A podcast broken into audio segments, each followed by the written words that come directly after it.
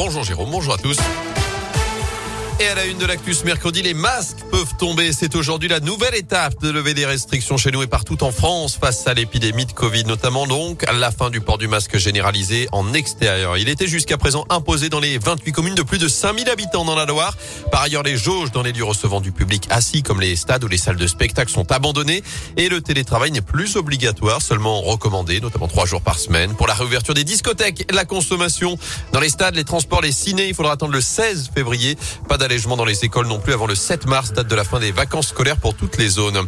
Dans ce contexte, un cluster détecté à la maison d'arrêt de Rouen. D'après le progrès, 193 détenus sur près de 550 sont positifs au Covid, résultat d'un dépistage mené en début de semaine selon le syndicat UFAP.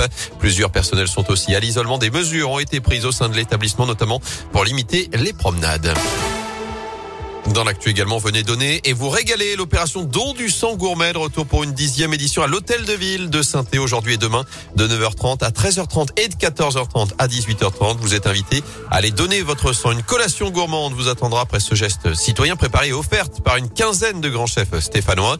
Et pour donner son sang, il suffit d'avoir plus de 18 ans lors de cet événement. Plus de 600 donneurs sont attendus et ne seront pas de trop car il y a vraiment besoin. Le docteur Alain Lefebvre est le responsable du site de prélèvement de l'EFS de Saint-Etienne actuellement, vu les stocks qu'on a, on a besoin de tous les groupes. On aborde une, période difficile et puis il va y avoir les vacances également de, février. Donc ça nous permet de remonter les stocks et les stocks actuellement sont vraiment très bas. Au niveau national, là j'ai les derniers chiffres aujourd'hui, on est à 74 000. 74 000, on devrait être à 80 000 au minimum. Et pour être confortable, on doit être entre 100 et 110 000 poches de stock sur le national. Donc ça a bien baissé. Alors bien entendu, on a besoin surtout du haut puisque c'est c'est quand même le donneur euh, qui peut donner à tout le monde. Donc on a besoin du, du groupe haut, mais actuellement on a vraiment des stocks qui bas sur tous les.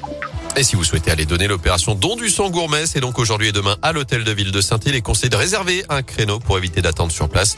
Et notez que la vaccination contre le Covid ne gêne pas pour donner son sang. Le passe vaccinal à jour suffit même pour aller donner si vous êtes seulement cas contact. Les révélations se succèdent après le livre à charge sur les maisons de retraite du groupe Orpea après les accusations de maltraitance des résidents.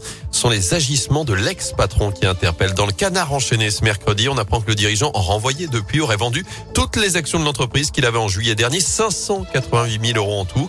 La cotation en bourse est effondrée depuis les révélations du scandale. Yves Leman avait été limogé par le conseil d'administration ce dimanche. Cette étude inquiétante également dans l'actu d'après une enquête Ipsos, près d'un jeune de 18 à 24 ans sur 4 pense que les femmes prennent du plaisir à être forcées, une culture du viol qui pourrait s'expliquer selon une association par l'exposition au contenu pour adultes sur Internet, notamment les vidéos violentes et dégradantes.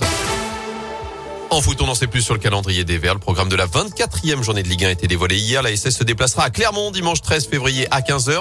Avant cela, il y aura la réception de Montpellier samedi à 17h. Avec, vous l'avez compris, la fin des jauges dans les stades. Le retour complet du public à Geoffroy Guichard.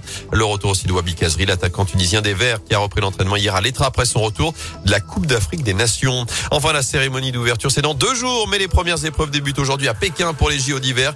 Vous l'envoi du tournoi de curling ce mercredi. Dès demain, on suivra également les performances Perrine Lafont, championne olympique en titre en ski de boss. Et la cérémonie d'ouverture donc vendredi, les JO d'hiver, ça va durer 15 jours.